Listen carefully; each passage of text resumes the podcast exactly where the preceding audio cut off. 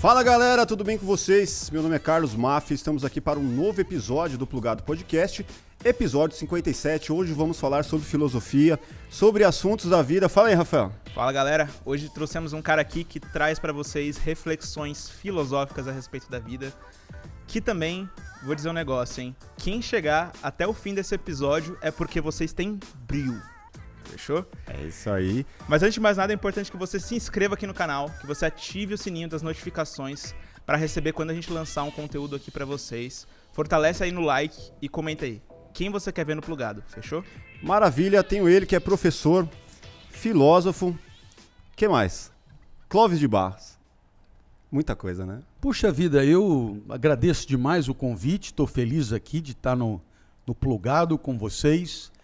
É, de fato, quem for até o final é porque tem bril, e bril é mais ou menos sinônimo de saco, né?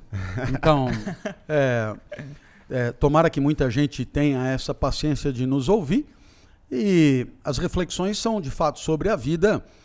É, se são filosóficas, isso é sempre discutível, mas elas, elas surgem das necessidades, das circunstâncias, dos acontecimentos e a gente vai procurando ponderar, porque o nosso grande mentor Sócrates disse: uma vida que não é pensada, sopesada, refletida, analisada, é uma bosta de vida, disse Sócrates em grego. Então, eu estou repetindo aqui é, para esse grande pensador: refletir sobre a vida é condição de uma vida feliz. Maravilha. Esse é o papel da filosofia? É o, o pelo menos é o, é o primeiro grande é, projeto da filosofia, é o primeiro grande propósito da filosofia, é refletir sobre a vida boa, é refletir sobre a vida boa entre mortais, né? É, em outras palavras, dado que somos mortais e dado que temos consciência da nossa finitude, o que é a vida boa para nós.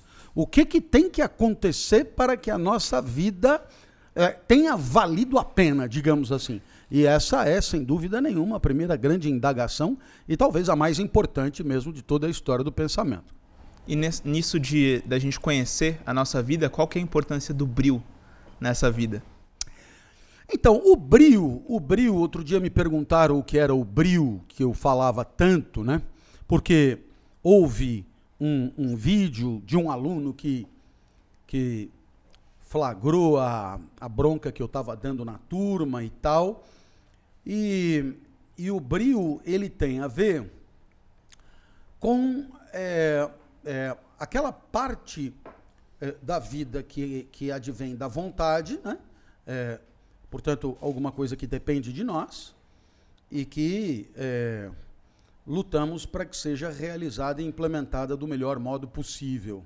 Ou seja, o brilho tem muito a ver com não querer sentir vergonha de si mesmo e de querer sentir orgulho de si mesmo. Né? É, o brilho é, digamos, a, a quantidade de energia que disponibilizamos na hora de agir para fazer o melhor e poder ter em relação à nossa própria prática um certo contentamento. Seria o brilho nos olhos? É, o brilho. É, mas é, o brilho ele, ele aponta mais para os momentos de dificuldade, para os obstáculos, para é, as imperfeições. Para é, ter brilho significa não aceitar passivamente a derrota, não aceitar a imperfeição como regra, como, como cotidiano não aceitar fazer menos do que se consegue fazer. Então, o bril pressupõe essa, essa predisposição para enfrentar os obstáculos é, é, com a pretensão de vencê-los mesmo. Né? E não.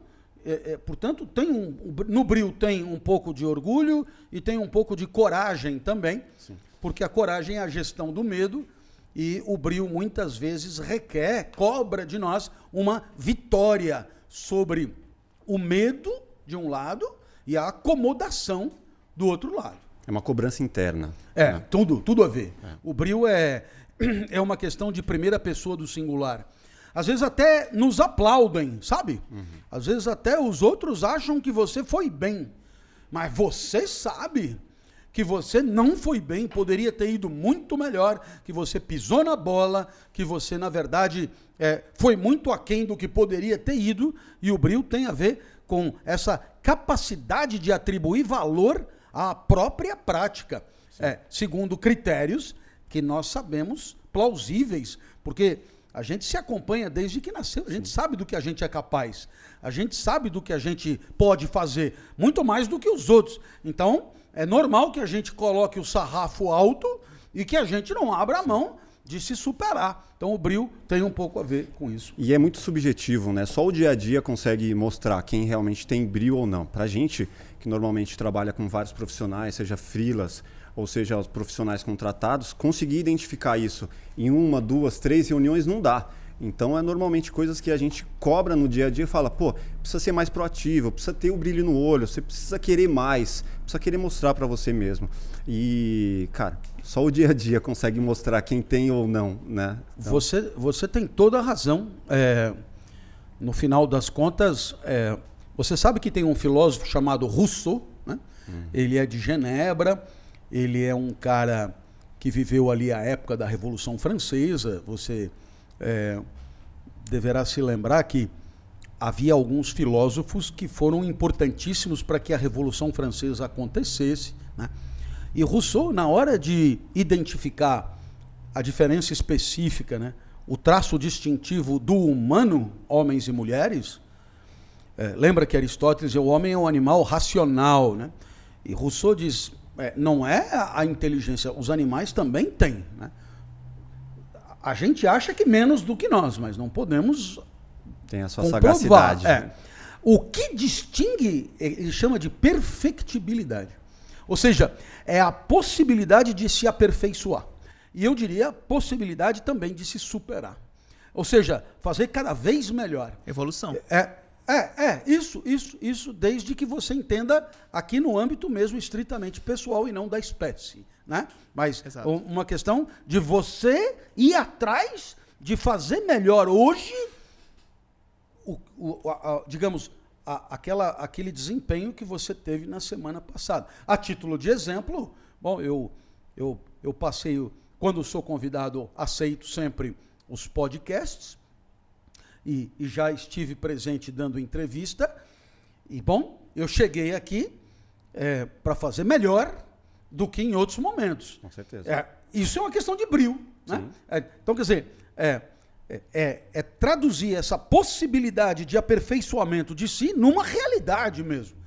Eu não vou aceitar, claro que pode acontecer, mas eu vou brigar até o fim para que não seja pior do que em outros momentos. Total. Porque senão eu terei regredido, eu terei piorado, Sim. eu terei é, me apequenado, e não é isso que eu quero para a existência. Total. No caso, você sente que existem pessoas que, assim, elas não estão buscando o bril dentro de si e não estão buscando evoluir.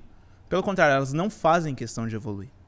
Elas caminham no sentido contrário ao natural que as coisas pedem, né? Que a vida, a existência pede a evolução, que a gente seja cada dia melhor. E tem gente que não faz questão disso.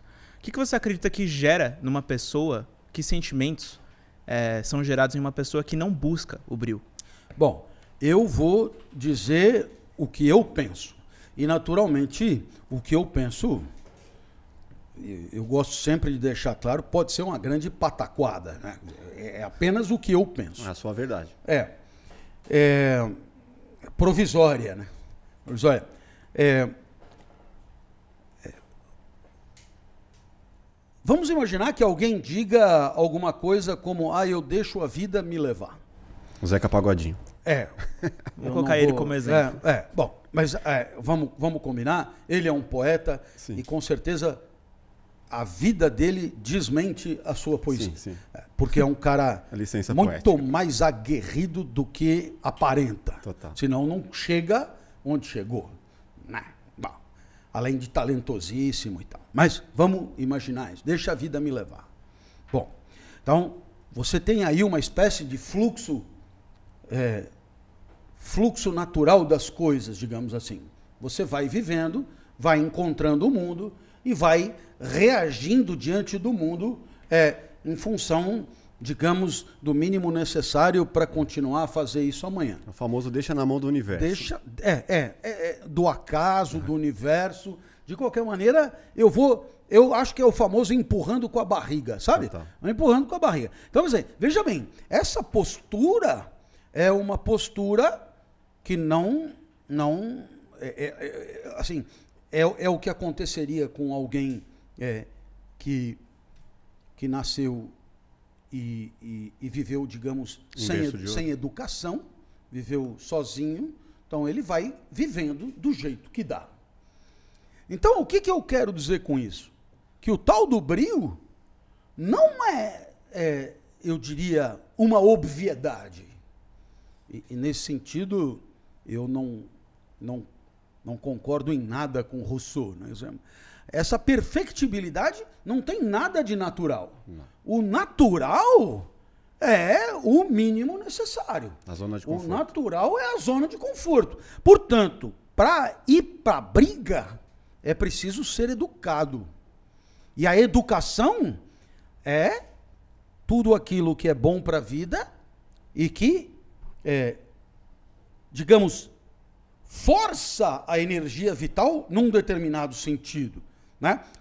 É, no sentido impositivo mesmo, imperativo, no sentido de que normalmente eu iria para lá, depois para lá, depois para lá, mas graças à educação, é, que pressupõe constrangimento, que pressupõe desagrado, que pressupõe sacrifício, que pressupõe dor, que pressupõe tristeza, etc. Graças à educação, eu venço a minha acomodação inercial de princípio e saio para a briga de maneira mais altiva, mais aguerrida, mais lutadora. Então, existe uma educação para é, é, o- a perfeição. Existe uma educação para a excelência, né? uma educação para a busca da excelência, que é o contrário da educação que fomenta a mediocridade. A mediocridade é o resultado do empurrar com a barriga. É o médio, nota 5. Mediocridade. Então, você empurra com a barriga e, e- e assim é, as coisas vão indo, digamos, inercialmente, como se fosse a correnteza de um rio. E no outro caso, não. Eu diria que a busca da excelência é nadar na contramão da correnteza. A busca da excelência é vencer uma acomodação natural e inercial em busca de um desconforto excelente. E isso pressupõe não só a tal força de vontade, mas pressupõe um- a aquisição de um certo hábito de busca da excelência.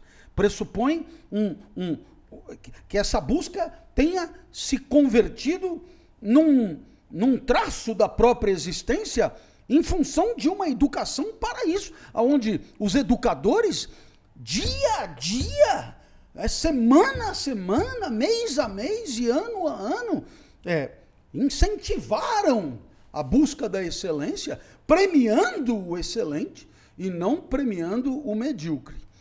Posso, então, te dizer que toda sociedade que premia a mediocridade é uma sociedade que incentiva essa inércia acomodada.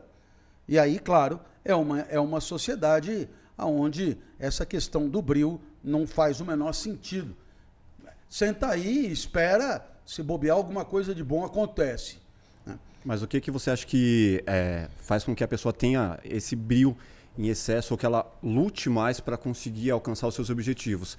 A educação ou a necessidade? Porque você vê muito em família em que existem pessoas que, pô, gerações já conquistaram o meu sustento, vai conquistar, já conquistaram o sustento do meu filho, do- dos meus netos, pô, não tenho por que lutar. Então, assim, a pessoa tem a educação, tem todos os professores à disposição, meu, tudo que ele precisar, mas ele não tem a necessidade. É. E aí a pessoa também fica no deixa a vida me levar por conta de já ter conquistado, Então, já terem conquistado por, por ela. Concordo com você.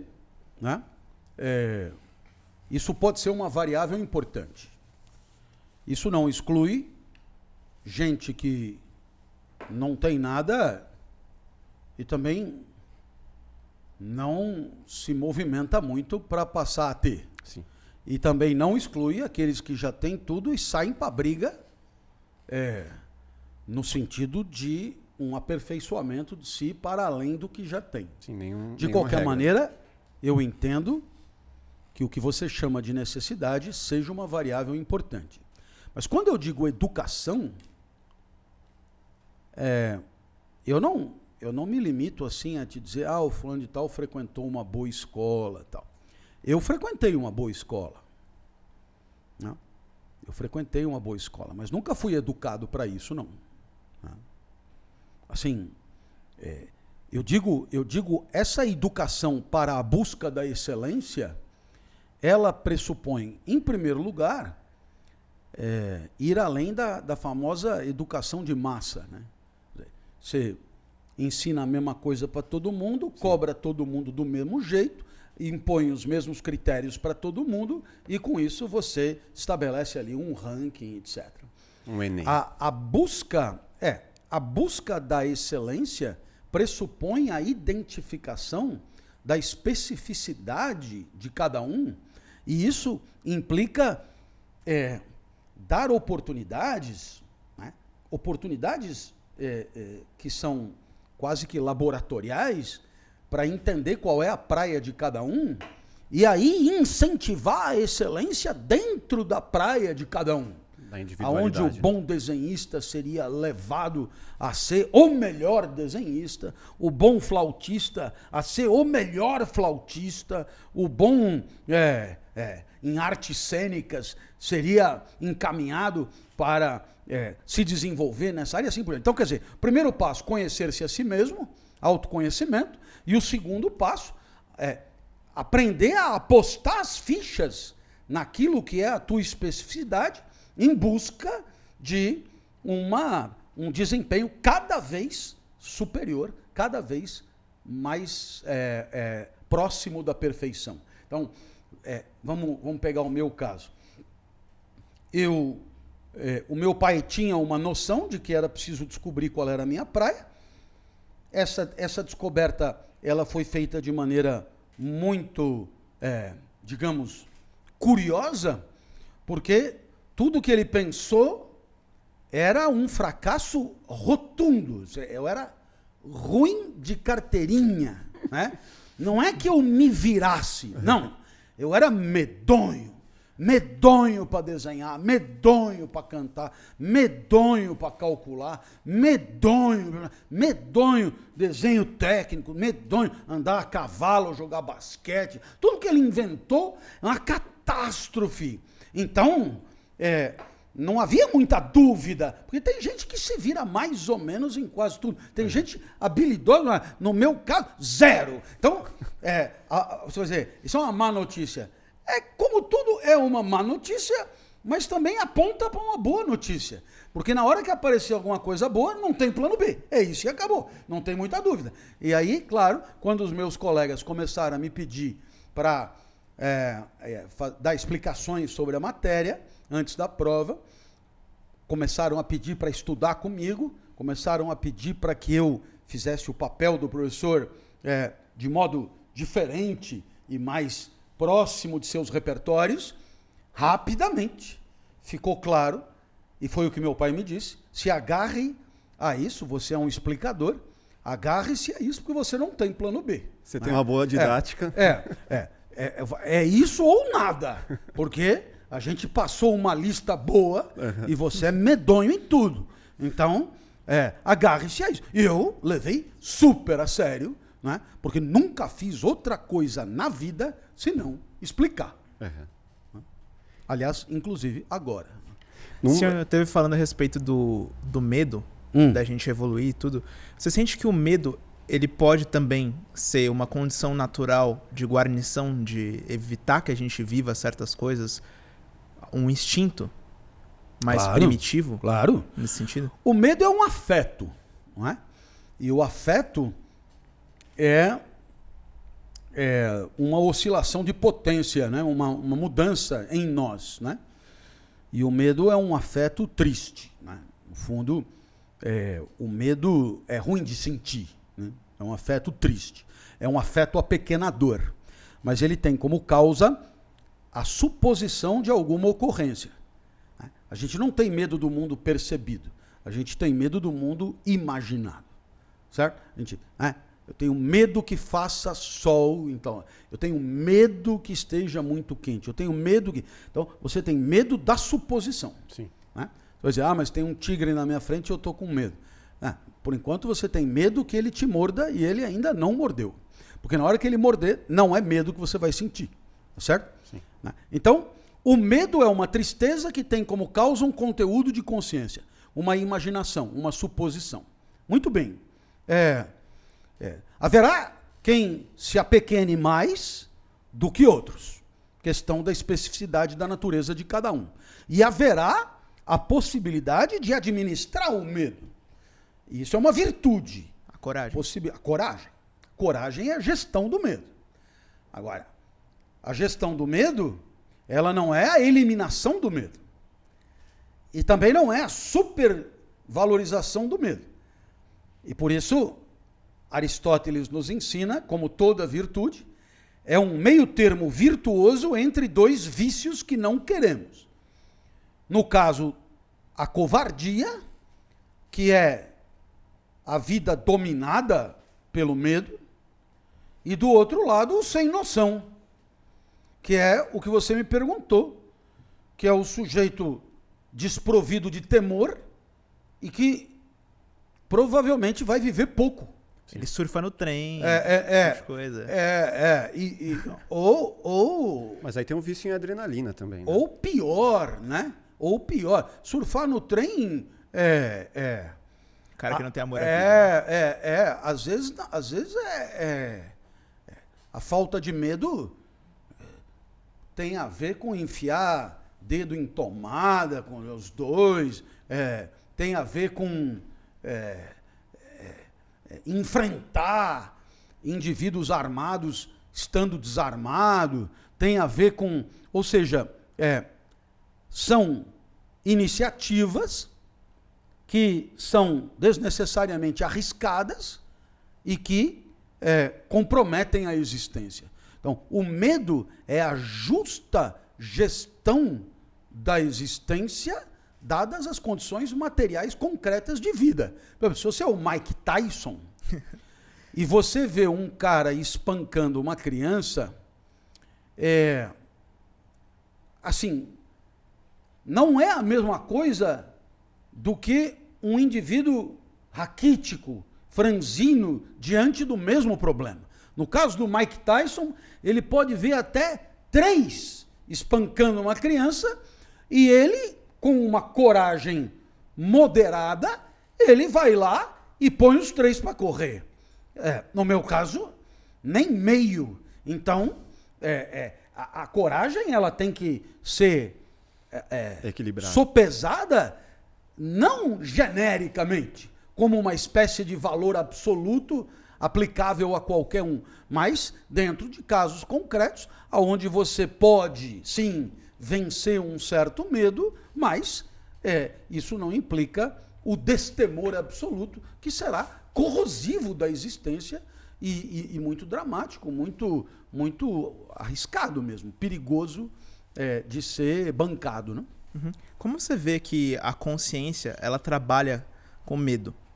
Eu estava pensando, por exemplo, num, num, numa figura assim, né?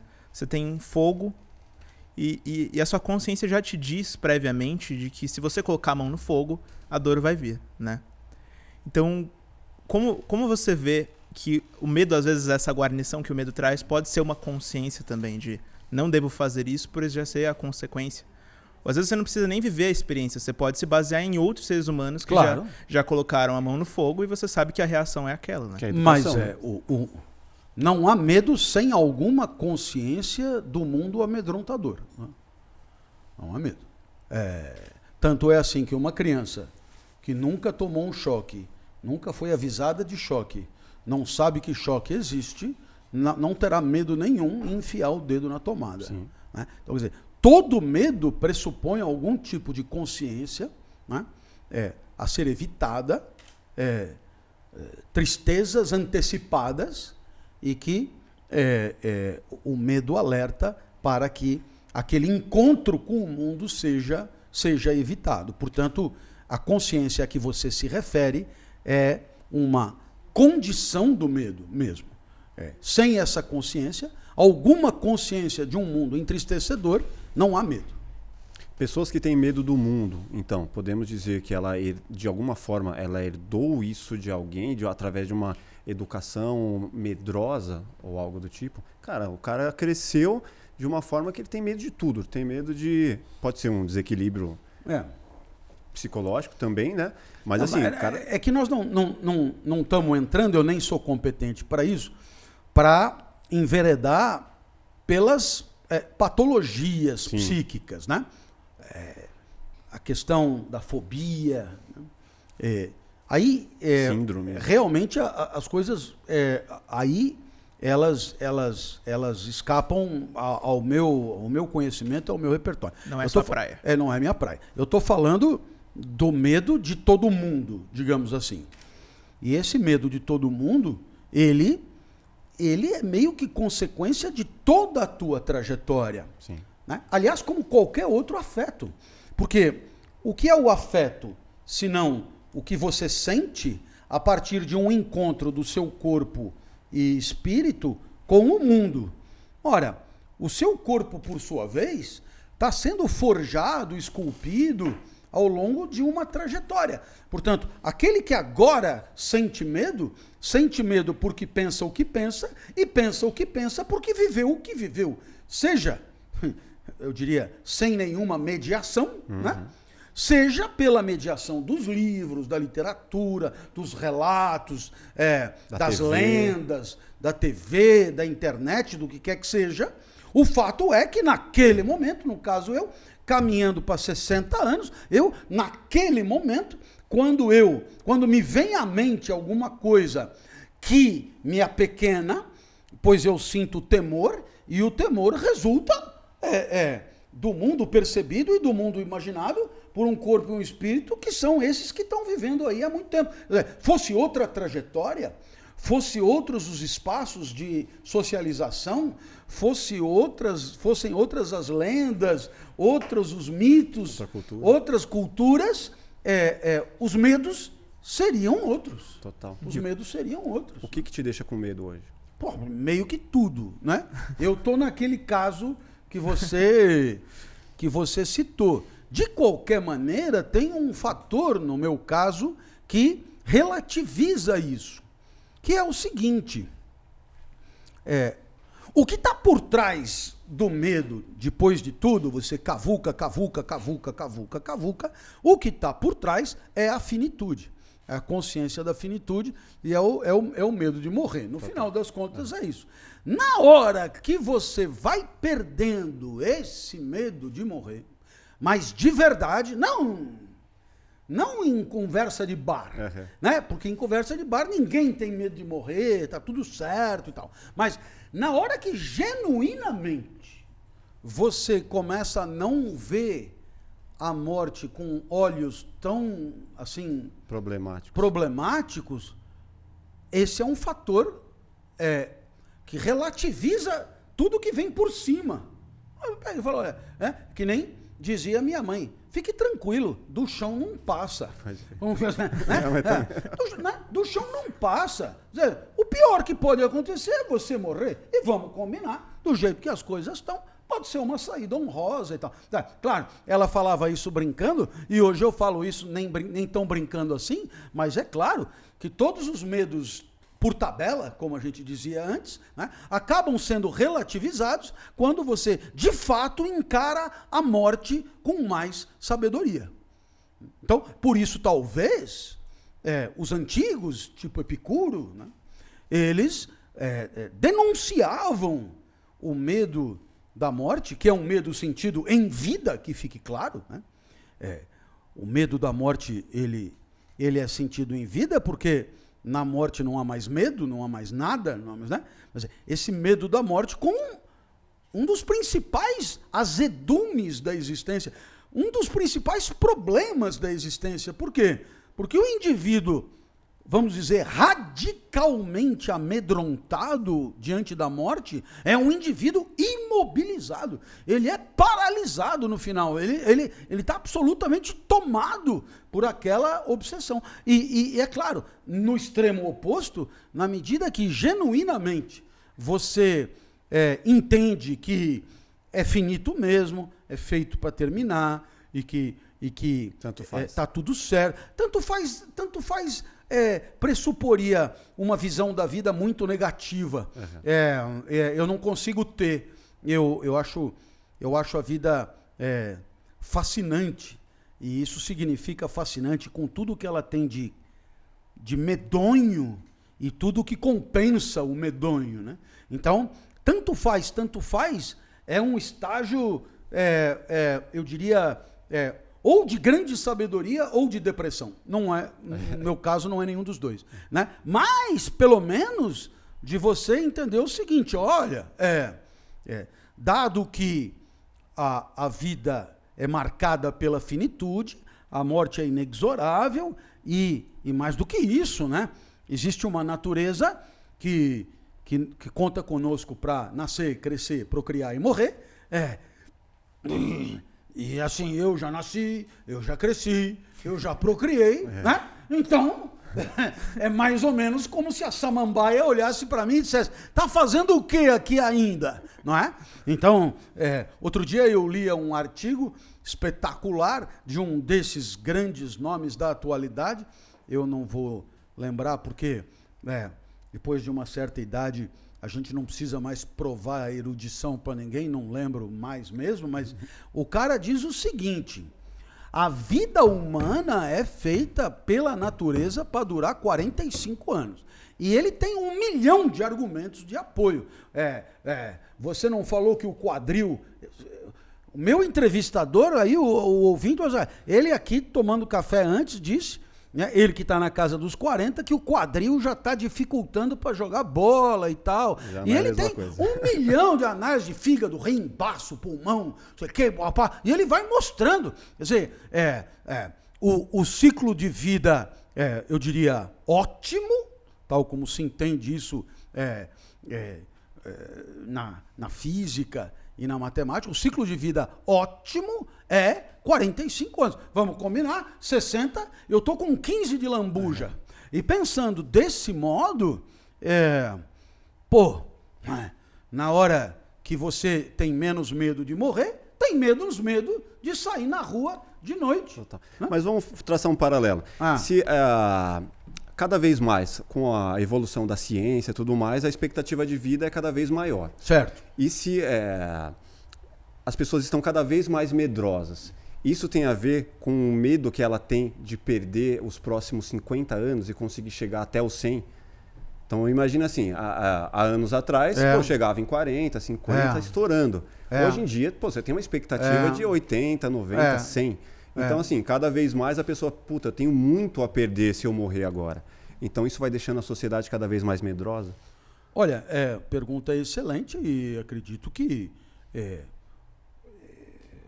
dizer, dentro do mais estrito senso comum, é isso mesmo. Né? É, nada a dizer. O, o, grande problema é a tal da expectativa. É. Né? Porque é evidente que quanto mais digamos, sofisticada for a sua expectativa da vida, maior será a frustração. É. Né? Então, nós poderíamos até propor o seguinte: é, essa expectativa nos leva a erro quantitativamente e qualitativamente. Né? Você atrela a sua felicidade a coisas complicadas, sofisticadas, caras, complexas, etc. A chance de não rolar é grande. Gigante. Você atrela a sua felicidade hoje a ter, a viver até os 100 anos, sendo que não tem como provar que você vá viver 100 anos ou não, é uma desgraça. É obviamente uma desgraça. Por quê? Porque você só vai poder celebrar os 100 anos aos 100 anos. E aí talvez seja tarde para dar uma bimbada Sim. comemorativa. Então, você entendeu? É uma coisa absurda. Porque, vamos dizer assim, ah não, eu sou feliz porque eu vou viver 100 anos. Eu não posso comprovar agora. E, né? e quando eu puder comprovar, pff, é, é, a, a, a medicina estica, estica, estica, mas tu, como tudo que é esticado, né? Quebra, é, tem um limite. é, é, é, é, pelo menos não volta. Né? Sabe aquela coisa do elástico, né? Crer. O coeficiente de elasticidade da- não, não volta. Então, é, a graça é essa. Eu não tenho nenhuma expectativa, porque sem você. Mas 80? Hoje em dia, 80. Sim, Vamos lá, tá 80. fácil, é. Então, eu tô com 60, então eu posso botar na minha cabeça. Vou viver mais 20. É, pô, virei um bundão, porque se eu tenho que viver mais 20, já não vou mais na padaria à noite sozinho. Aham. Você entendeu? Agora, se eu simplesmente viver, pô, aí, aí, aí não tem, não tem padaria que me meta medo. O senhor esteve falando aí a respeito da expectativa. Hum. O que, que você acredita que é a expectativa, assim, na pra cabeça humana? Porque eu acredito que isso seja um comportamento que a gente tem, todo mundo tem praticamente. Algumas pessoas conseguem controlar melhor e existem pessoas que dizem que a gente, tipo, isso é inevitável, sabe? Gerar expectativa. Gerar expectativa. Como que o senhor vê isso, a expectativa? Bom, é, sim, É natural. é, é inevitável alguma expectativa, nós vamos combinar, né?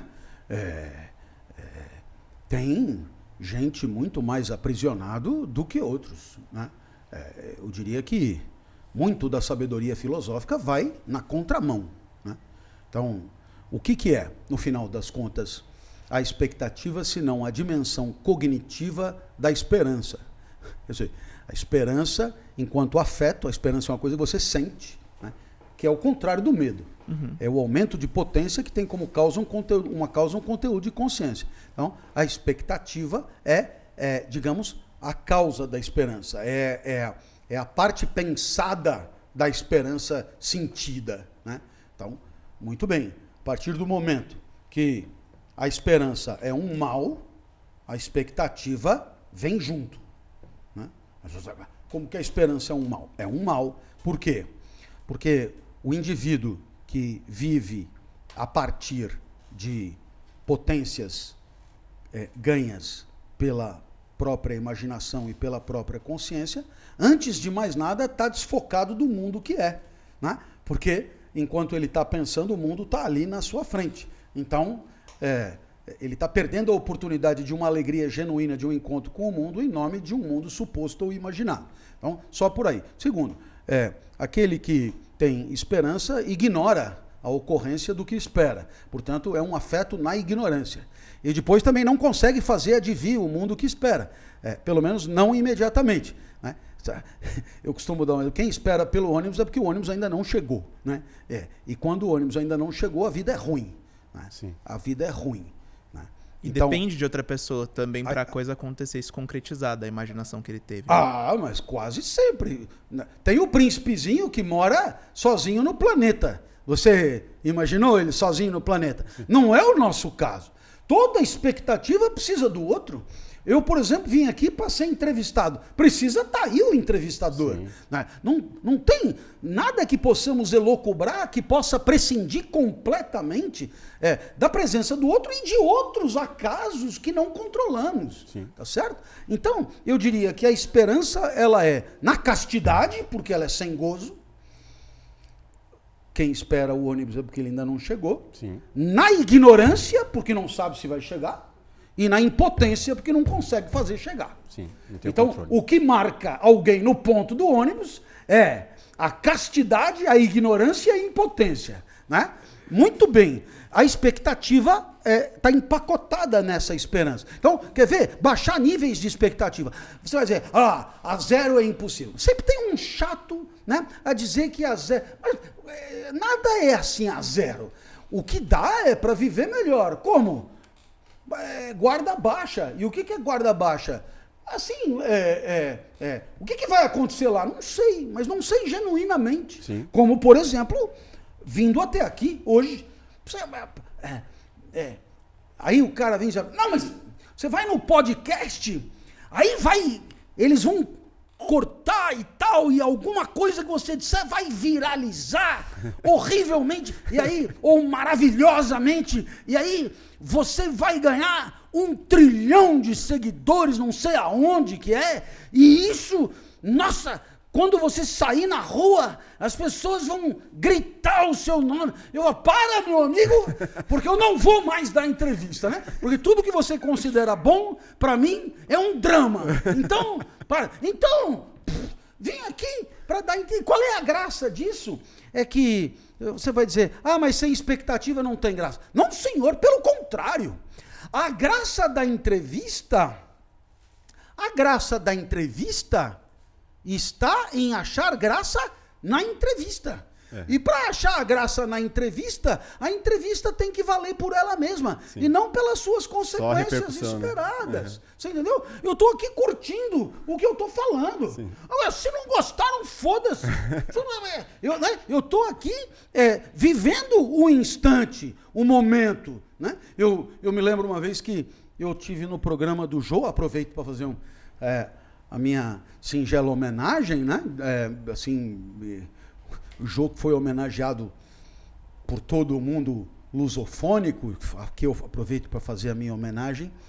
É, então, o sujeito pega e fala: Ah, quem vai ser entrevistado pelo Jô depois é, muda de patamar, muda de, né, muda de não sei o quê. Aumenta o passe. É, então, ah, mas nada impede que você chegue para conversar com ele procurando viver um bom momento. Sim. Tá? Aí você vai dizer, ah, ninguém vive assim. Ah, é, vocês têm é, parceiro ou parceira e já deram beijo na boca?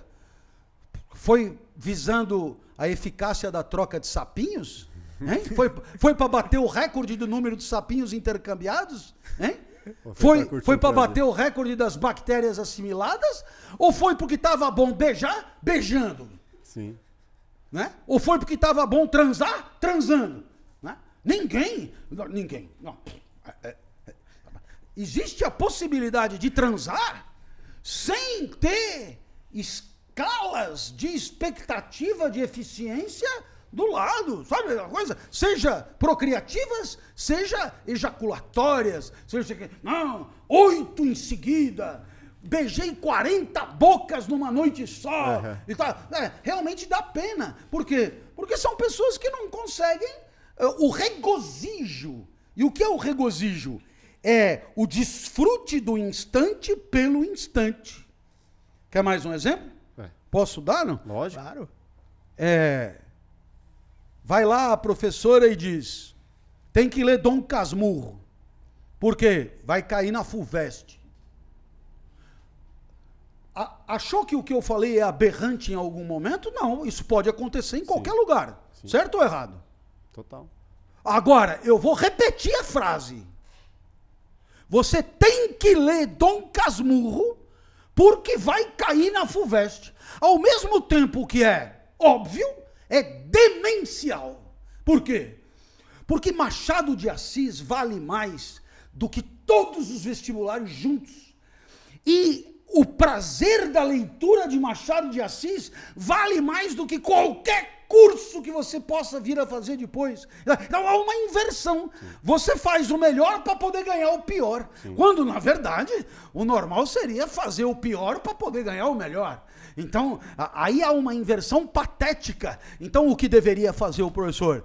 Você vai ter o prazer fantástico de ler Dom Casmurro, inclusive, se quiser baixar PDF de graça na internet, é domínio público, né? Você vai ler Dom Casmurro e você vai ter a oportunidade é, única de regozijar com a leitura e se orgulhar de pertencer ao time da humanidade, onde um dos jogadores do time foi capaz de uma produção tão genial. Quer dizer, você vai ter o privilégio de ler Dom Casmurro, como alguém um dia teve o privilégio de tomar um café com a Isis Valverde, ou a Débora Seco, ou Janequine, etc.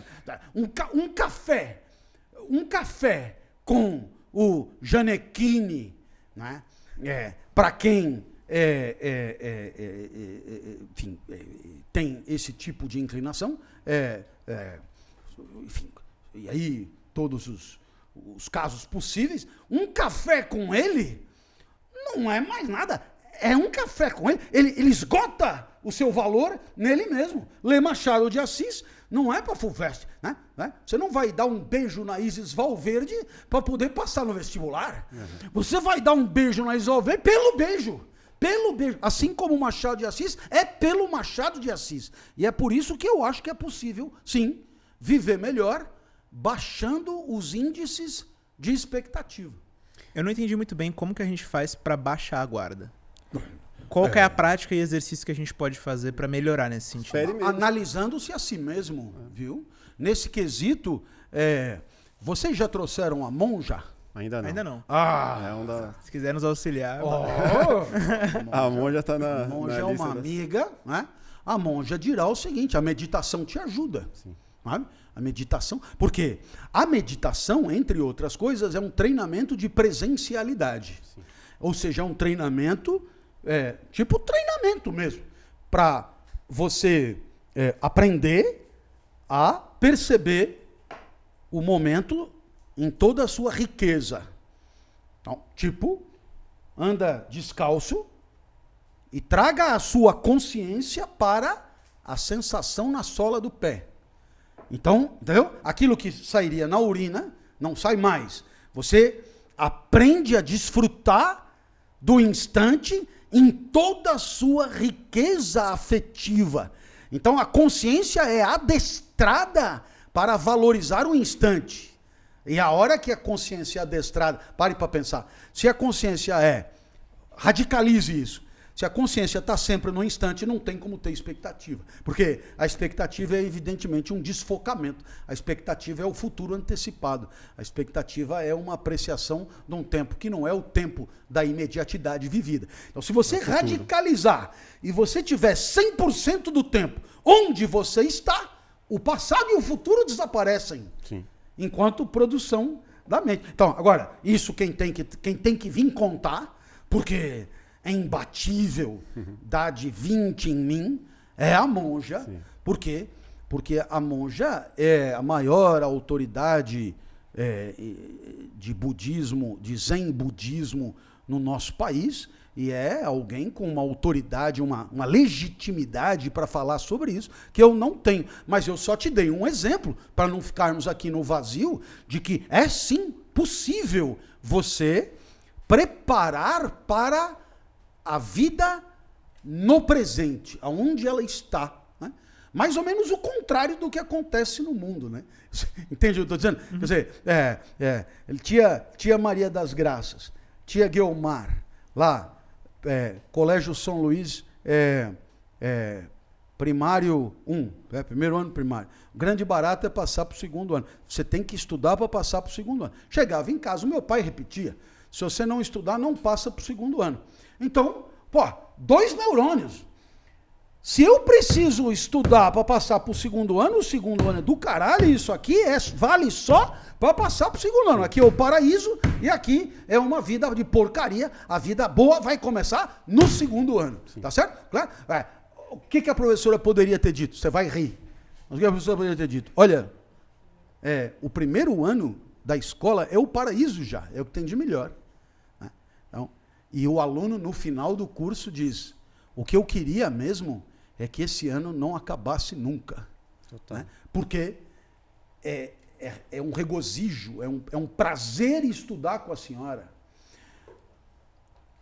É interessante porque o mecanismo ele vai postergando a vida boa e empurrando com a barriga sempre para frente. Sim. O segundo vale pelo terceiro, o terceiro vale pelo quarto, o fundamental pelo médio, o médio pelo vestibular, o vestibular pela faculdade, a faculdade pelo emprego, o emprego pelo plano de carreira, até o fim. Sim. Quando, no final, ainda chega alguém para te dizer que tudo aquilo valeu pela eternidade, a vida eterna, fora dali. Em outras palavras, o, o filé mignon da existência foi sempre postergado, nunca trazido para onde você está. Não... Felicidade no presente. Pronto. Então, se eu tô aqui é porque eu vislumbrei a possibilidade de, estando aqui, viver uma vida que vale a pena. E, e, professor, e, e o senhor não pensa nos efeitos. Para eu desfrutar da entrevista, eu tenho que tirar da minha mente essas besteiras. Sim. Até porque se eu pensasse nessas besteiras, eu já teria evitado pelo menos três ou quatro exageros que eu tive aqui, que é, são comprometedores. Mas não importa. Por quê? Porque como eu estou vivendo isso aqui, é como se fosse morrer atropelado por uma jamanta aqui na frente, né? recomendação dos estoicos, toda vez que for abraçar sua filha, diga é um símbolo de alguém que você ama muito. Diga, essa pode ser a última vez que estejamos nos abraçando. Como essa aqui pode ser a última entrevista, e quando você é, como no meu caso, uma pessoa de saúde comprometida, a chance aumenta? Porra, eu venho aqui para me divertir. Total. Não faz o menor sentido eu pensar se daqui dois, três anos vão assistir isso aqui e vão me achar o máximo. Eu não vou estar tá mais. Eu preciso que vale a pena agora. Agora, com vocês aqui. Total. Foda-se o resto. Uhum. É, falando em, em educação, é, essa visão do modelo de escola hoje, faculdade, um modelo de aprovação, é, você ainda acredita que isso é um modelo que já passou da hora de mudar? O lance de avaliação, prova, evolução, ensino fundamental, ensino médio, faculdade, tá? não existiria uma, um novo, uma nova forma de se pensar numa evolução didática e é, como a escola funciona? Tipo, não é um modelo, tudo, tudo, modelo tudo, fadado sabe ao fracasso. Que é tudo isso, cara? Tudo isso passa por uma profunda reflexão sobre o que queremos com a escola e com a educação. O que, que tem que acontecer no final do processo? E quem que é essa voz que diz o que é, queremos é, também? É, essa, essa voz, é a, voz a, a, educação é uma, é uma proposta de comunidade, é uma proposta social, e, portanto, é, o que se espera dos processos educativos é uma questão política. É uma questão política. Né? Porque é, a, a presença na escola é uma exigência política. Sim. Então, o que queremos da educação é uma questão política. Quer dizer, o que, que a escola deve permitir ao educando desenvolver em si mesmo para que ele possa ser um bom cidadão, para que ele possa interagir de maneira a, adequada com os demais, para que ele possa. É, então, essa pergunta sobre o que queremos, o que esperamos da educação do ponto de vista cognitivo. Eu acho que isso é o que a gente mais sabe, né? Tem que saber resolver a equação do segundo grau, né? É, mas também do ponto de vista afetivo, emocional e do ponto de vista, eu diria, é, é, cívico mesmo. Né? Então, é, é, o que, que eu vou dizer para você? Não, vamos mudar a estratégia da avaliação. Mas a avaliação, por sua vez, ela será mais ou menos adequada dependendo do resultado final que eu quero alcançar. Sim. Porque eu vou avaliar em função de um propósito. Tá certo? E esse propósito nós não temos. Nós não temos. Quer Sim. dizer, no final das contas, estamos preparando para a excelência? Não sei. Com educação de massa, não sei se isso é possível. No final das contas, Estamos preparando as pessoas para é, refletir sobre os valores da própria vida e entender que, por exemplo, um dos valores da vida é você proporcionar a alguém alguma coisa de bom? É, com certeza não. Apesar da multiplicação dos templos, o certo é que a sociedade é cada vez mais egoísta. E o que é uma pessoa vitoriosa? O que é uma pessoa vitoriosa? É uma pessoa que faz o bem o tempo inteiro? O que é uma pessoa vitoriosa? É uma pessoa que ajuda as outras o tempo inteiro? O que é uma pessoa vitoriosa? É uma pessoa que na pandemia passava das 8 às 18 tentando é, é, diminuir o sofrimento das pessoas? Não. Uma pessoa vitoriosa é uma pessoa que acumula para si recursos materiais e simbólicos, ou seja, patrimônio e reconhecimento patrimônio e aplauso, patrimônio e fama. Isso é que é uma pessoa vitoriosa no senso comum. Sim. Então. Na visão da, da grande maioria. claro, é. claro, na visão da grande. Então, quer dizer, é, é, Aonde está o problema? O problema está no sentido de perceber que é, é, é, a escola a escola não prepara viventes para a vida. A escola prepara as pessoas para é, é, dominar alguns conteúdos intelectivos, quase todos eles que têm por objeto o mundo, né? botânica, citologia, o movimento, cinemática, termologia, né? É, astronomia, é, as matemáticas, é, etc. É, a escola prepara muito menos uma reflexão sobre si mesmo. A escola prepara muito menos ainda uma reflexão para os nossos a respeito dos nossos afetos, das nossas emoções, praticamente zero. E a escola Espiritu espiritualizar. No que diz as, é, é, e no que diz respeito à questão cívica, fica na mão de iniciativas individuais. Cada escola tem assim um professor que mas é por conta dele.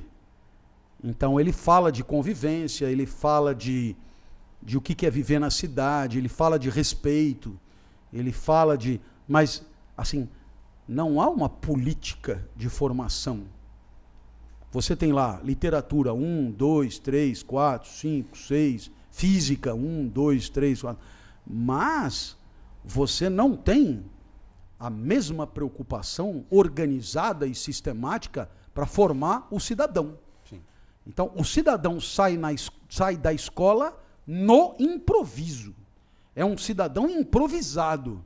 É um cidadão que, se aprendeu alguma coisa de cidadania, é aos trancos e barrancos. É na contingência do acaso, mas não como resultado de um preparo escolar, institucional, é, é, como projeto mesmo de formação educativa. Mas você Isso é papel da escola em cidadania? Mas, se não for, qual é a sua outra sugestão? Eu não vejo. A família já foi. Sim. A família já foi, porque a, a, a nossa família de hoje tem despreparados é, é, é, é para o quesito, como é óbvio, é só olhar no mundo, né? como é evidente. Então, é, se a família não é, é eu, eu olho para um lado, olho para o outro, né?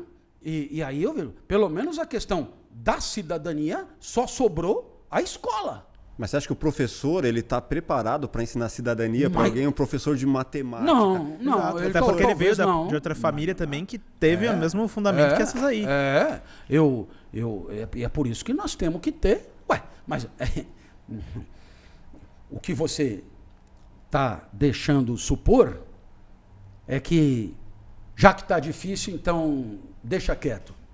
Não. Se não tem professor, arruma.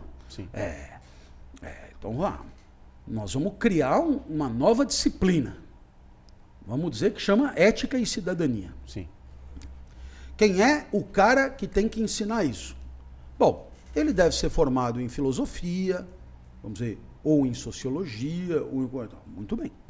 Então, é, nós vamos abrir concurso é. Aí você dizer, ah, mas obviamente não tem candidato suficiente para abastecer a rede. Pois então, nós vamos criar incentivos. Sim. E como é que você incentiva?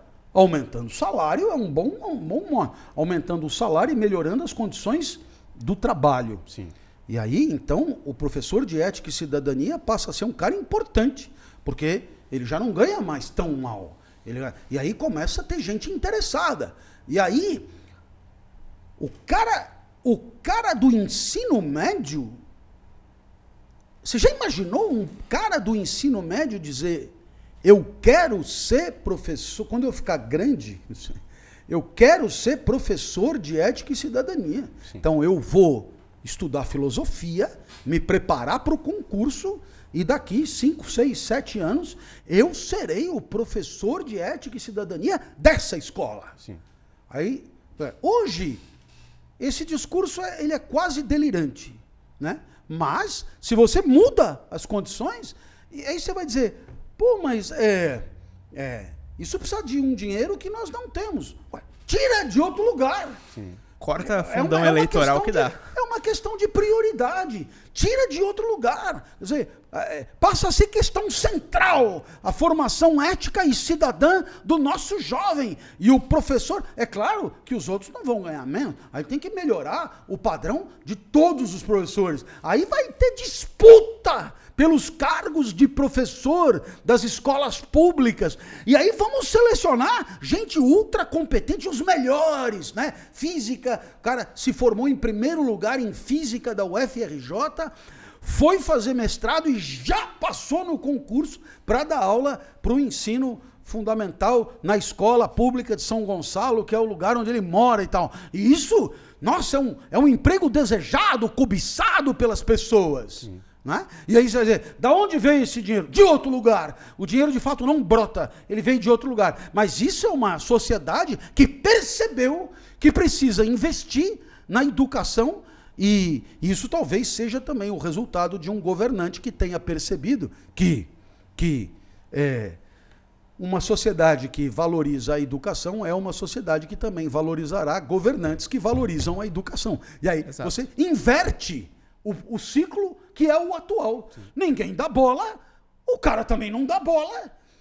E, e- e aí ninguém importa. A, a escola é uma garagem para deixar a criança. Estou muito satisfeito. Estou muito satisfeito se tiver um lugar para deixar, porque eu trabalho o dia inteiro, no final do dia eu vou lá e pego. O que acontece lá dentro não tem nem condição de avaliar. Então, aí, é, ante esse sucateamento, é, é, não há mesmo o que esperar. Mas, é, quando eu. é- é- pode parecer um pouco contraditório, porque eu acabei de fazer uma apologia da vida ah, é, do instante e eu estou fazendo aqui um discurso revolucionário, que, portanto, pressupõe expectativa, esperança, etc, etc. Mas é que quando a coisa é muito ruim, não tem como regozijar, não tem como desfrutar. Então, nós temos que transformar. Nós temos que transformar. Então, qual é o meu trabalho? Um trabalho cívico de alertar as pessoas para o fato de que, enquanto não tivermos é, é, uma sociedade que se incomode com escola, não teremos um candidato preocupado com os votos de quem se incomoda com a escola. E não teremos um governante genuinamente incomodado com a escola. Então não teremos uma escola boa. Percebeu o problema? Porque se a hora que o governante se candidatar à reeleição e a sociedade chegar para ele e disser: Vamos te reeleger se e somente se as escolas estiverem impecáveis. Vamos estar brigando com Singapura em concurso de matemática. né? Então aí o cara deixa aquilo do jeito, azeitado, porque está valendo a carreira dele. Não, não, não há que esperar que ele coloque é, o mundo na frente das suas pretensões. Ele não fará isso. Mas na hora que você condicionar o sucesso dele a atender a preocupações que passaram a ser fundamentais, ele tenderá a dizer, não, a escola vai ter que ser impecável e nós não vamos é, é, terminar os quatro anos sem progressos significativos nessa área. Mas é utópico, né? Se você parar para pensar. Porque a que- questão da- do ovo e da galinha. É, a partir do momento, é, eu penso assim, a visão política. É. É, um povo mais educado, Hum. menos despreparado intelectualmente, consequentemente não elegeria o que a gente vê que está eleito por Hum, aí. hum. Então, consequentemente, o- a classe política, É. eu acredito que eles não têm a mínima interesse em que o, po- o povo esteja educado, porque Hum. como os que estão lá hoje conseguiria ser eleito se Hum. o povo fosse inte- realmente inteligente. É, você disse exatamente o que eu disse, só que espelhado do outro lado. Ao contrário. Ao contrário. Não, mas, mas, mas assim, vamos dizer, o que você diz é o que é.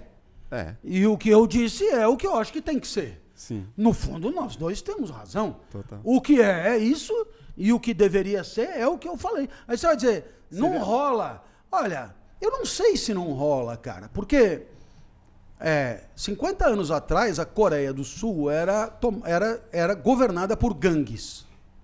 Eu vou usar a palavra gangue para não usar é, é, outros grupos. É, governado, assim. Era, um, era, um, Uhum. era, era uma máfia matando máfia. Era isso. Eita. Cara, eu não sei bem como começou. O certo é que o professor virou um popstar. Na Coreia, o professor é capa de revista. Putz. Na Coreia. E, e, e, e nós temos aí, em menos de um século, uma revolução pela educação. Você dirá, ah, o país é menor e depois eles são. Eles têm a Samsung, eles têm a LG. Não, mas eles não tinham, sabe? Sim. É. É que não é que por causa do sucesso econômico eles melhoraram a educação. Não. É por causa de melhorar a educação que eles passaram a ter o sucesso tecnológico que eles têm. Agora, é, claro que, claro que a Coreia é a Coreia e o Brasil é o Brasil. Claro que isso aqui é muito grande, é muito difícil mesmo, é muito complicado mesmo, é muito. E, e- você disse utópico e tal. Mas eu, eu acho que é preferível fazer o papel de grilo falante, de pentelho da vez, e de dizer: ó, se me convidar para dar entrevista, eu vou dizer o que eu acho que tem que acontecer com a educação e tal. Por quê? Porque é assim, né? A água bate, bate, bate, bate, bate. De repente pega de um jeito certo, desmorona. Né? Agora eu vou além. Se convidarem você para ser o ministro da educação e você tiver a possibilidade realmente de mudar algo, você toparia, você iria, você Não, não, Não? tenho competência para ser ministro. Ué, claro que tem. Claro que não. Por quê? Ué, porque eu sei de mim mais do que você. Não, mas tenho. compara, Porque- compara Não, mas- com, com outros Não, mas- caras que foram mas isso é, ministros. um- isso é problema Opa, deles. é- Eu não tenho competência. E por que, que eu não tenho competência? Porque o cargo de ministro, que é um secretário do presidente da República para aquelas questões, pressupõe uma capacidade de gestão que eu não tenho, nunca tive, não estou preparado para isso. Se eu tivesse, junto com a minha vida acadêmica, se eu tivesse sido secretário municipal de educação, secretário estadual de educação, secretário, eu teria pouco a pouco é, acrescentado a- ao meu repertório essa competência de gestão. Mas eu nunca administrei nada nem parecido com um ministério. Então seria uma temeridade entregar na minha mão a gestão de alguma coisa incrivelmente complexa como é o MEC, né? Incrivelmente complexa. Eu tenho apenas boas ideias e não precisa me chamar para ministro. Por quê? Se com, com 15 minutos eu digo para o ministro tudo o que eu tenho para dizer, e ele, com a competência de gestão que certamente terá, ele encaminhará o processo de maneira é, altiva. Eu não, eu não sou nem gestor público e muito menos profissional da política. De jeito nenhum. Que vai Eu- muito além, né? eu sou um educador e, e- e é cada um na sua. Eu tenho algumas competências, elas quase todas, elas estão circunscritas à sala de aula, a uma competência didática, e é aí que a sociedade deve esperar de mim aguerrimento, engajamento, dedicação e excelência. Mas é, a, a- a gestão de um ministério é, é outra coisa. Seria imoral aceitar? Não, se- é, seria, seria ruim. É, sim, é, a questão imoral é, é, é o entendimento que eu teria do problema e, e- e, enfim, como eu, não, eu não- nem cogitaria, então é, esse problema não se coloca, né? É, seria, seria ruim. Aí você dirá, bom, mas é, é, e, e por que que e por que, que não, não, não seguem o mesmo critério e tal? Isso eu já não sei. O certo é que o posto de ministro é um posto de grande visibilidade, de grande importância, é um posto que pode ter uma relevância histórica, de colocar o seu nome na história do país. E tem muita gente com essa pretensão. É, tem muita gente, digamos, é, cuja vaidade é, é, cobra esse tipo de, de, de aventura. Então, mas definitivamente, de novo, não é o meu caso. Então, é, fora de questão. É uma das conversas que a gente teve com o Marcos Pontes Uhum. e ele falou que eu, eu fiz a pergunta do que, que seria melhor né, e Uhum. mais viável para conseguir mudar a cultura de um Uhum, país e tudo uhum. mais. Você ser um, um astronauta, um cientista Uhum. super reconhecido, ou você estar em meio ao meio político, Uhum. mesmo que você não seja um excelente gestor. Pô, cara, esta- estando no meio político é onde você consegue fazer com que as coisas realmente aconteçam. E Uhum. aí ele decidiu ir por esse caminho.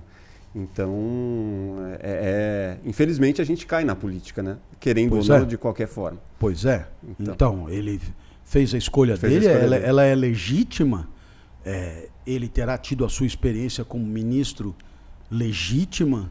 é, e, assim, sou super respeitador das escolhas que as pessoas fazem. E, e, e o caso dele é possível que ele tenha tido previamente, digamos, é, uma formação em gestão é, que, que autorizasse isso.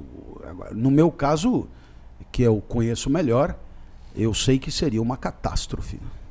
É, qual que a gente poderia dizer que é a, a grande... é, uma, uma explicação que eu gostaria que você, que Hum. você desse. De, pô, pensa num adolescente Hum. que tem preguiça até de ouvir as- um, um álbum inteiro de uma- da banda que ele mais gosta, Uhum, uhum. explicar ética, cidadania Hum. ou moral Hum. para essa pessoa. Vamos explicar assim, o que é ética Hum. em um minuto para esse moleque que tem preguiça de, de se aprofundar nos assuntos. Não, é, você, é que você parte de uma premissa, né? Uma, uma situação. É, Como e- explicar ética ele- em um minuto para uma, um adolescente? Em um minuto? É. Não, mas em um minuto. É, é é uma gincana? Sim. Ah, não, mas não sei. Isso não tenho a menor ideia. Cara, assim, ó, o que que É. pega para você falar assim, cara, uma pergunta da minha É, filha, é. cara, mas o que que é ética? É. Pô, vou responder de É a forma- arte da convivência. Pronto, 10 segundos. Ou seja, é o uso da inteligência por parte de todos para buscar a convivência mais harmônica, sadia e honesta possível. Isso é ética. É, isso E é moral? ética.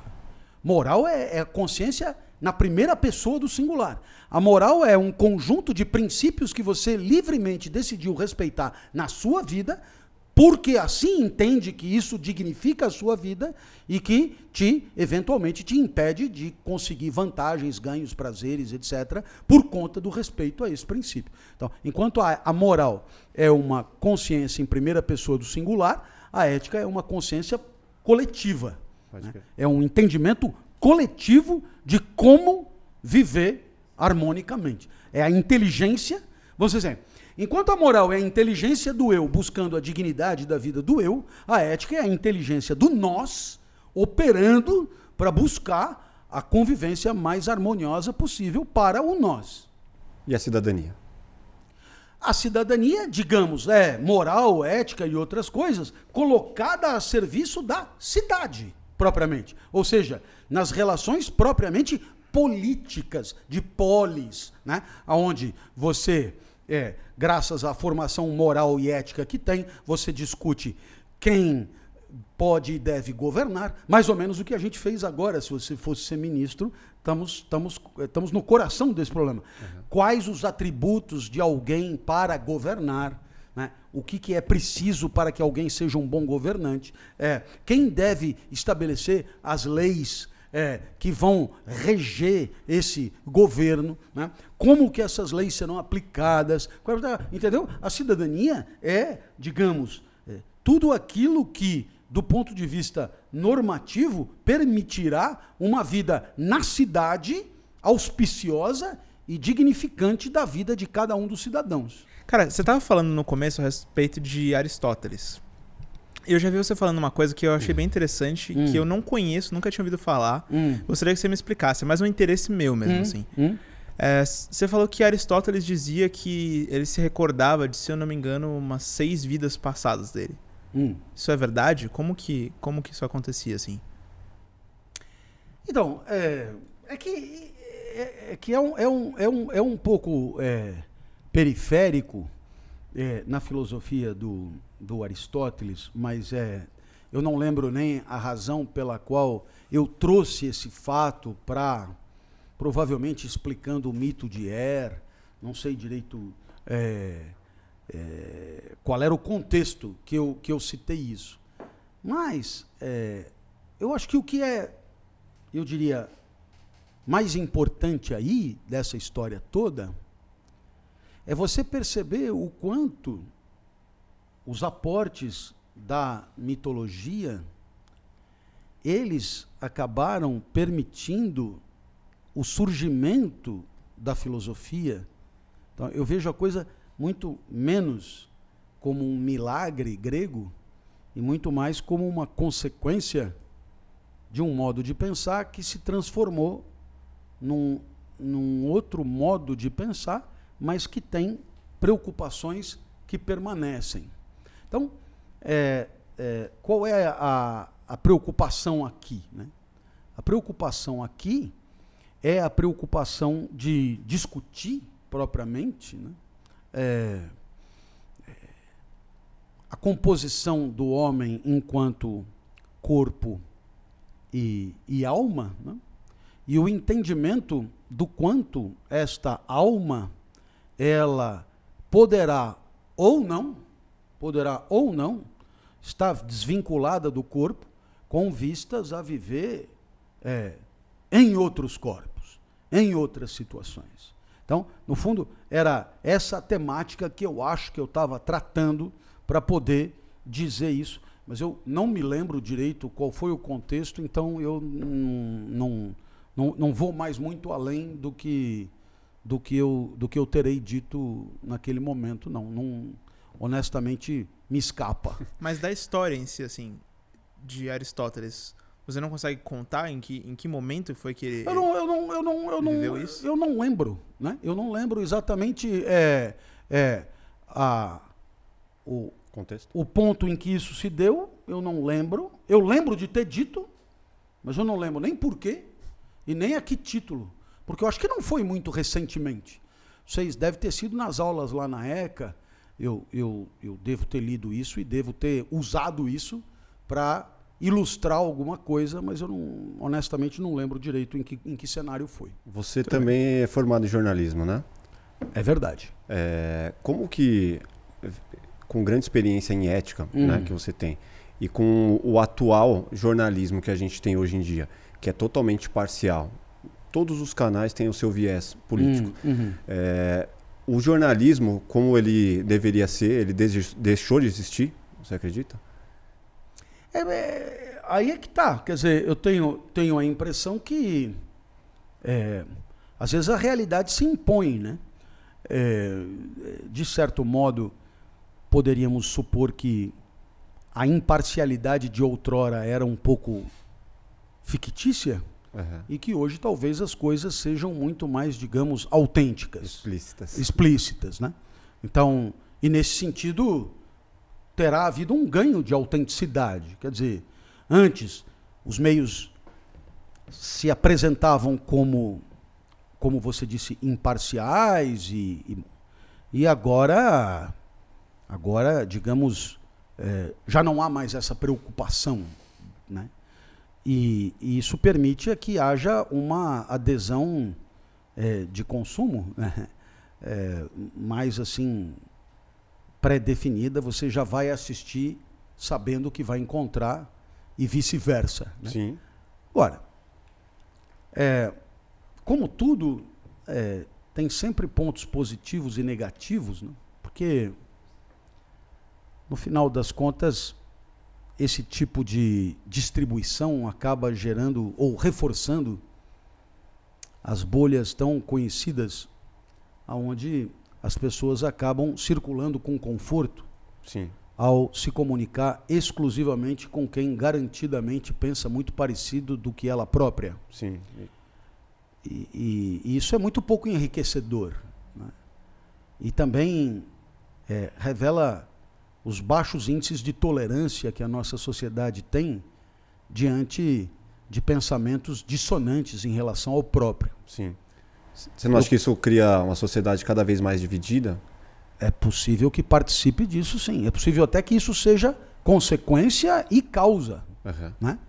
dessa, dessa dicotomia. Sim. O que eu acho engraçado né, é que Se você parar para pensar, e aqui eu sou muito sincero, né? é, ganha-se muito pouco conversando com quem tem exatamente o mesmo pensamento que você. Sim. Isso nos leva a concluir que conversar com quem pensa diferente pode ser, de um lado, muito bom para testar a solidez do próprio pensamento. E pode ser, de outro lado, muito bom para cogitar de maneira desarmada na possibilidade do outro ter razão em alguns aspectos. E, portanto, haver, nesse caso, um enriquecimento do próprio ponto de vista. Uma mudança de lado, talvez. Né? Não, não necessariamente tão radical, mas um enriquecimento do próprio ponto de vista. Nesse ponto você tem razão. Sim. E o outro, talvez, nesse ponto você tem razão. E você percebe que isso acontecendo, há o risco de desaparecerem lados propriamente. Né? Havendo inteligência, lucidez e tolerância, o que pode haver é a busca de um entendimento lúcido e consistente, independentemente de lados. Sim. Entende? Quer dizer, nesse ponto você tem razão, nesse ponto eu tenho razão. Sei lá, então, Deixa é, de ser uma briga de torcida, é, né? é, é, deixa de ser é, o pensamento por pacote. Sim. Ah, eu sou do pacote assim. Sim. É, é. Entra tudo.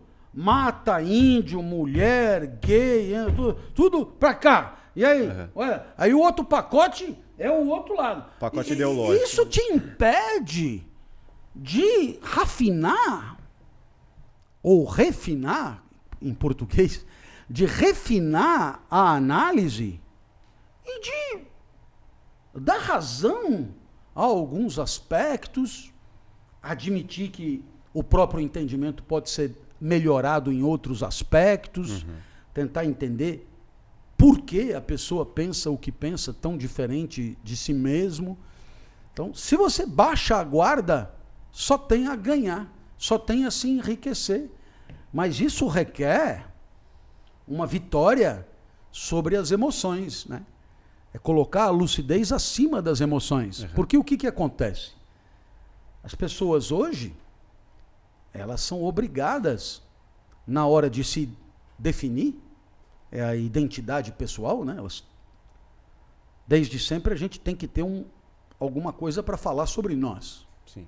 Né? Qual é tipo seu- nome, profissão, não sei o quê, Qual que é o seu espectro qual que é não político? sei o quê. E, e hoje, uma das coisas que aparece como fundamental para você existir em sociedade é você levantar uma bandeira ou a outra bandeira. Então, há uma cobrança, quase que uma exigência desse tipo de adesão. Sim. Ora, isso torna pouco, digamos, fácil você problematizar, sabe? Eu concordo com isso, isso, isso daqui, eu concordo com isso, isso, isso dali, porque na hora que você não compra o pacote todo, corre o risco de você ser metralhado por todos os lados. O que não é o que as pessoas mais esperam para si. Sim. Então, muitas vezes, por uma comodidade de existência social, as pessoas acabam comprando um pacote, já sabendo que vão apanhar do resto, mas pelo menos vão ser defendidas por aqueles, e já que tem que ser assim, vamos desse jeito. Mas é pobre. Não há dúvida que é pobre. Todo mundo haverá de reconhecer que é pobre. Por quê? Porque é, é, os temas políticos, eles não são divididos em dois. Eles são altamente complexos. Eles são cheios de nuances. Né? E que é, a adesão a um lado ou a outro lado é, empobrece profundamente o debate. Eu, eu gostaria de entender, assim, até que ponto essa divisão política ela consegue nos levar a algum, a algum lugar que não seja só, tipo, perder amizades de parentes, amigos e tudo mais. É, defender a, a ferro e fogo determinados pacotes, como você diz, tipo, leva a algum lugar? Ou assim, será que a outra metade da sociedade que não está de acordo com o meu candidato, ela quer o mal para o país? Existe, existe, Diferente? existe um risco, sabe? É, essa pergunta é muito boa, né? É, será que todo mundo do meu lado está tão interessado assim no sucesso do Brasil e todo mundo do outro lado é tão escroto assim? É tão e vice-versa? é. Né? Bom, essa é uma pergunta, mas é, de qualquer maneira tem um outro problema com o qual eu fecho aqui a minha, a minha, a minha participação, né? A política ela é a gestão racional do conflito. E ela só consegue isso com uma certa legitimidade. Essa legitimidade, se, legitimidade quer dizer é todo mundo aceitar as mesmas regras do jogo. né? Então, onde está o risco? Porque, então, vou, vou dar um exemplo para o nosso ouvinte. O cara presta vestibular e não passa. Ele não vai pegar uma metralhadora e, e ir para a fila da matrícula para matar todo mundo. Sim. Ele volta para casa e vai se preparar melhor. Então, quer dizer, a decisão do vestibular tem legitimidade. O sujeito aceita e vai se preparar para uma próxima. É, as eleições também dão um resultado. Né? E, e o, que, que, o que, que pode acontecer é você corroer a legitimidade da própria política. Né? Dizer, não é das partes que jogam, mas é do próprio jogo, sabe? Sim. E aí, o risco de, seja lá quem for o vencedor, pois é, É a questão das urnas, né? é, não conseguir governar, Sim. sabe? Não conseguir governar. Seja lá quem for o vencedor. Por quê? Porque pode funcionar mais ou menos assim. Você observa que o seu candidato vitorioso não conseguiu governar porque a oposição massacrou. Falou: ah, é, agora eu perdi, então agora também não vou deixar o cara fazer nada e tal. Conclusão: é, é, o propósito de encontrarmos a melhor solução para o país se inverte. Porque o que a gente consegue é todo mundo. Uma posição É, maior. é, é uma posição, de- é uma postura destrutiva Sim. generalizadamente destrutiva. E é esse um enorme risco. Né? É, é preciso que, de fato, é, o recrudescimento dos ânimos não comprometa a certeza de que quem ganhou, ganhou, bora lá, deixa, deixa o cara, a certeza que daqui quatro anos e tal, a gente joga de novo e vê se a coisa mudou, etc. Vamos trabalhar pelo convencimento para que ah, os resultados sejam outros. E ponto final. E deixa o cara trabalhar.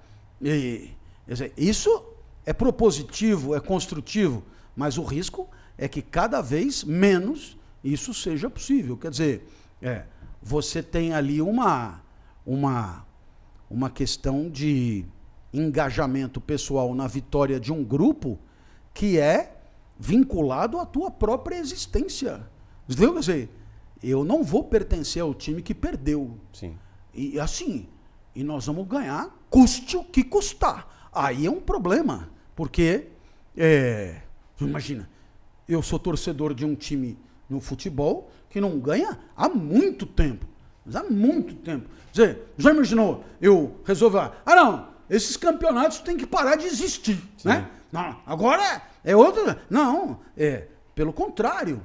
É, é a ideia de que se tiver que haver vitória, será vitória dentro de certas condições. E isso sim é propositivo. Então, é, é preciso sempre é, observar o que está acontecendo para evitar, eu diria, é, o desmoronamento de uma sociedade ou de uma construção. Democracia. Né? É, né? De, uma, de uma construção política. né? É preciso que, no final das contas, queiramos mesmo o melhor para o país genuinamente. E não vejamos a vitória de A ou B como uma questão é, de existência pessoal, de sucesso pessoal. Quer dizer, transferir para isso alguns insucessos em outras áreas etc. Às vezes, Mas, né? mas vira uma disputa de ego, né? Nossa, é, um- é uma disputa de, de identidades, é uma disputa de. Né? Quer dizer, no final das contas, peraí, será que todo mundo que está aqui vociferando, está vociferando mesmo em nome de um Brasil melhor? Será isso? Ou será que está concernida a sua própria estima nessa história? Né? Então, é, é isso que precisa ser analisado sempre para que nós consigamos construir mais do que destruir. E, e essa é uma preocupação que, que tem que ser levada em conta sempre. A gente tem uma pergunta sempre aqui, uma pergunta Hum. de fechamento, Tá. que ela tem muito a ver, a, a gente gosta de, a gente tem uma playlist no Spotify, Uhum. e nessa playlist a gente alimenta com uma música escolhida por cada um dos convidados. Certo. Só que essa música, é, a gente gosta de entender que memória afetiva ela, ela te trouxe em algum momento da sua vida. Através dessa música a gente quer marcar esse momento, Hum. mas a gente também quer saber o que, que essa música marcou de importante na sua vida. Uma música que me marca muito é uma música que eu cantava no metrô. Quando o calo apertou, lá no meu doutorado, então eu cantava no metrô, na cidade de Paris. É o trem das 11 Ah, Doneira. do Adoniran, mas eu cantava em francês. Ó, Isso me marcou muito, porque graças a ela eu sobrevivi dois anos, não é pouco. sim. Qual a situação que você viveu lá que foi de dificuldade? Não, é, é- é bagunça com, com, com bolsa, né? Bolsa do CNPq que não chega, coisa. É, Saudade da família? bom, a, a pobreza exigiu um certo. Para poder terminar né, o que eu estava fazendo lá, exigiu ficar lá sozinho e tal, e também tudo isso contou muito para esse momento ser muito especial. Que massa. É um momento de dificuldade que marca, né? Não tem. É, é, não, não era uma época fácil, porque não só é, é, havia assim, um, vamos dizer, o dinheiro bem contado, mas é, você não sabe o que vai acontecer, né? É, Eu queria apostar numa vida acadêmica, né? mas eu nunca tive na minha família ou perto de mim que fosse alguém que pudesse me fazer uma apresentação qualquer, assim, a, a distância social do mundo acadêmico que era a minha naquele momento era oceânica. E a gente sabe, é, não é fácil você começar do zero, né? Sim. Não é fácil. É... O primeiro livro que eu escrevi, eu me lembro que eu esperei pelo editor na sala de espera oito horas e meia para ser atendido. É... é verdade que as coisas mudaram um pouquinho, é... mas lá atrás, né? E quando eu digo lá atrás, foi logo que eu acabei o doutorado, no começo da década de 90, é, toda a iniciativa era assim heróica. Né? Não havia uma facilitação. Então, é, a música O Trem das Onze em francês, ela me acompanhou durante muito tempo e ela virou para mim um símbolo de tenacidade. Né? Tá vendo? Tenacidade é uma outra palavra para abril, né? Um símbolo de, de resistência. Hoje diriam resiliência, né? Sim. De você apanhar, apanhar, apanhar e dizer, eu só volto daqui com essa porra terminada. Você, você considera que você chegou no sucesso? Não. Eu obtive o diploma que eu fui lá obter, né?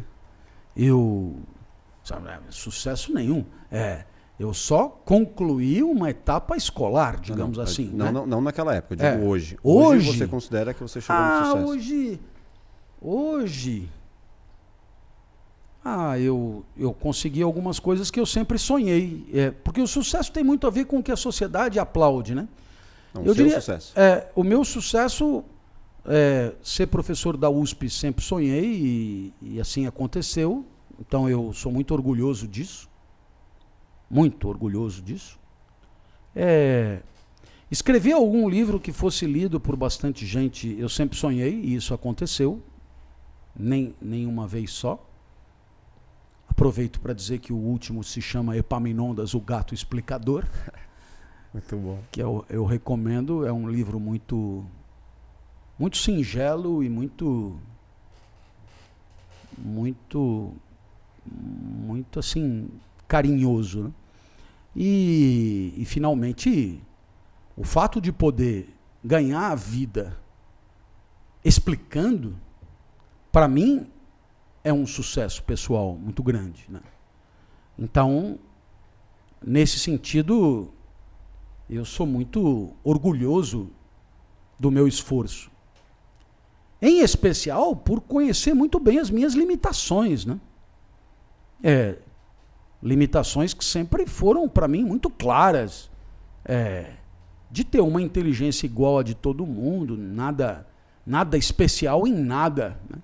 Então, tudo que era conseguido era conseguido na raça mesmo. né? E e isso sempre me trouxe um certo orgulho de tudo que eu me esforcei para para chegar, para alcançar os, os poucos pequenos resultados que eu, que eu alcancei na vida. É, agora, depois da internet, aí a visibilidade que a internet dá, ela está à mercê de variáveis que você não controla em nada, ou controla muito pouco e e aí fica um pouco ao Deus dará. Mas eu fico muito feliz que a internet tenha permitido que algumas das minhas aulas chegassem a pessoas que estavam precisando ouvir.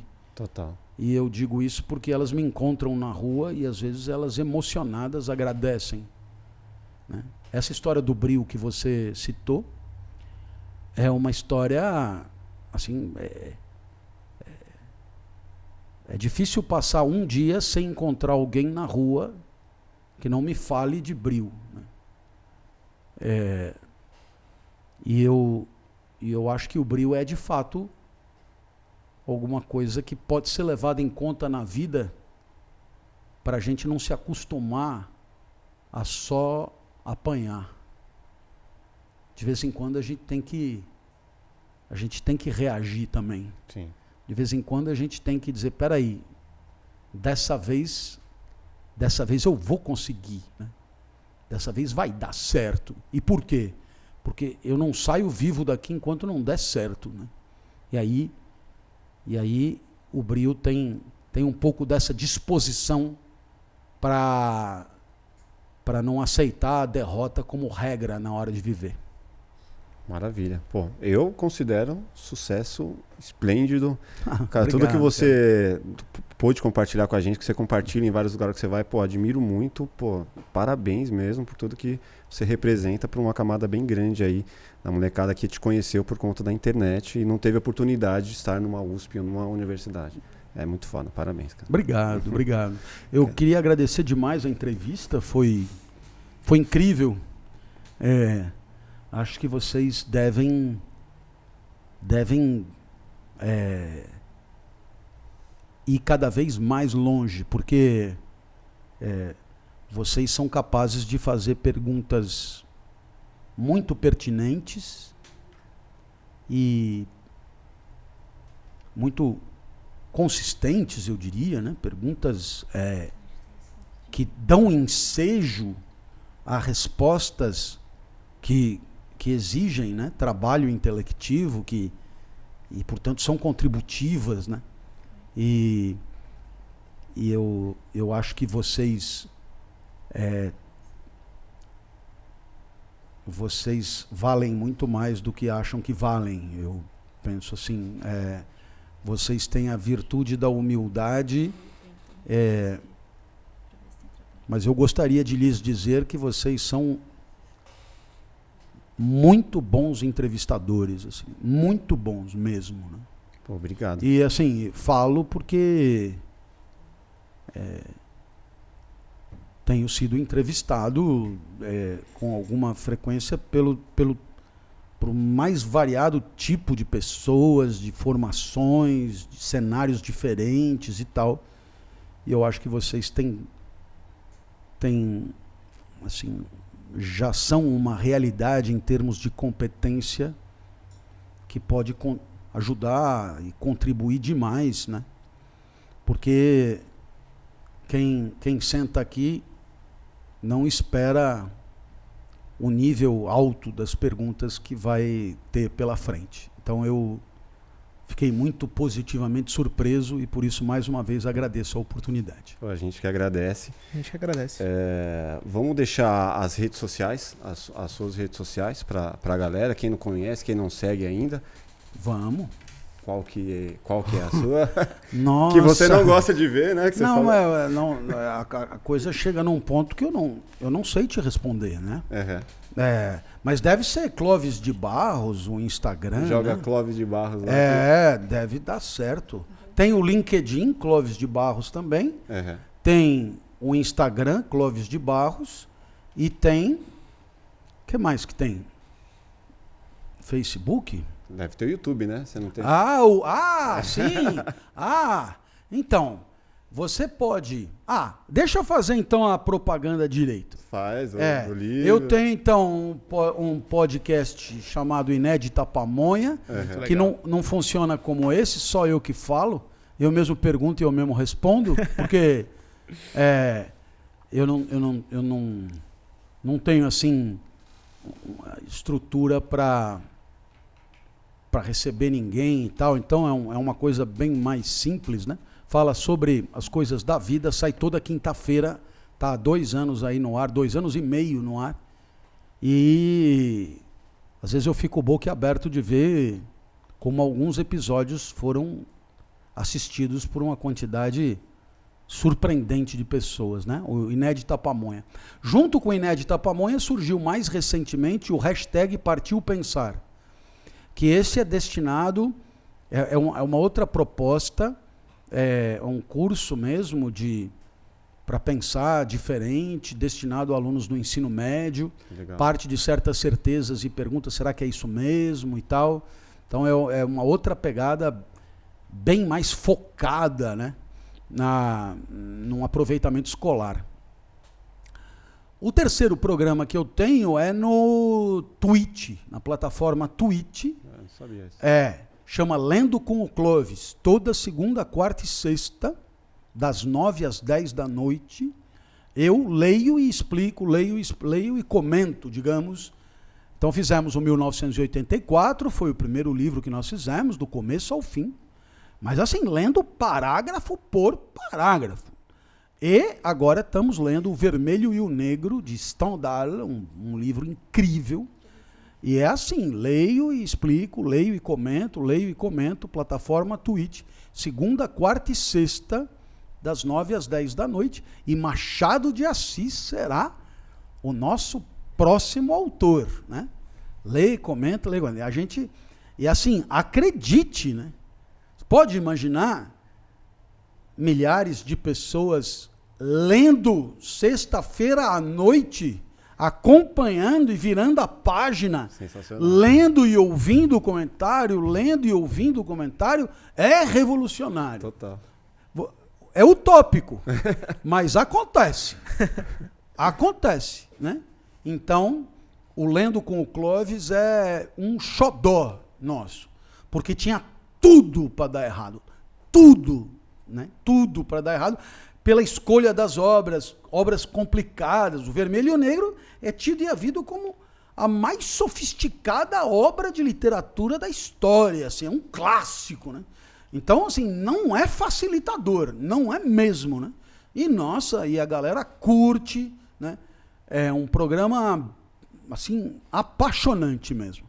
Então, eu acho que eu fiz a minha já fui além da conta aqui. Maravilha, a gente Já abusei. A gente vai fazer parte 2, com certeza. Vai ter, ainda tem uma, um monte de perguntas da galera aí, pergunta da produção, mas a gente faz um futuramente. Tá bom. Deixa as nossas redes sociais aí também, Rafael. Bom, galera, se você não se inscreveu ainda no canal, é importante que você se inscreva aqui agora, ative o sininho das notificações para não perder quando a gente lançar um vídeo novo, fortalece aí no like e comenta aqui quem você quer ver no plugado, fechou? Lembrando que os nossos links das nossas redes sociais estão aqui na descrição, fechou? Só clicar lá. Obrigado.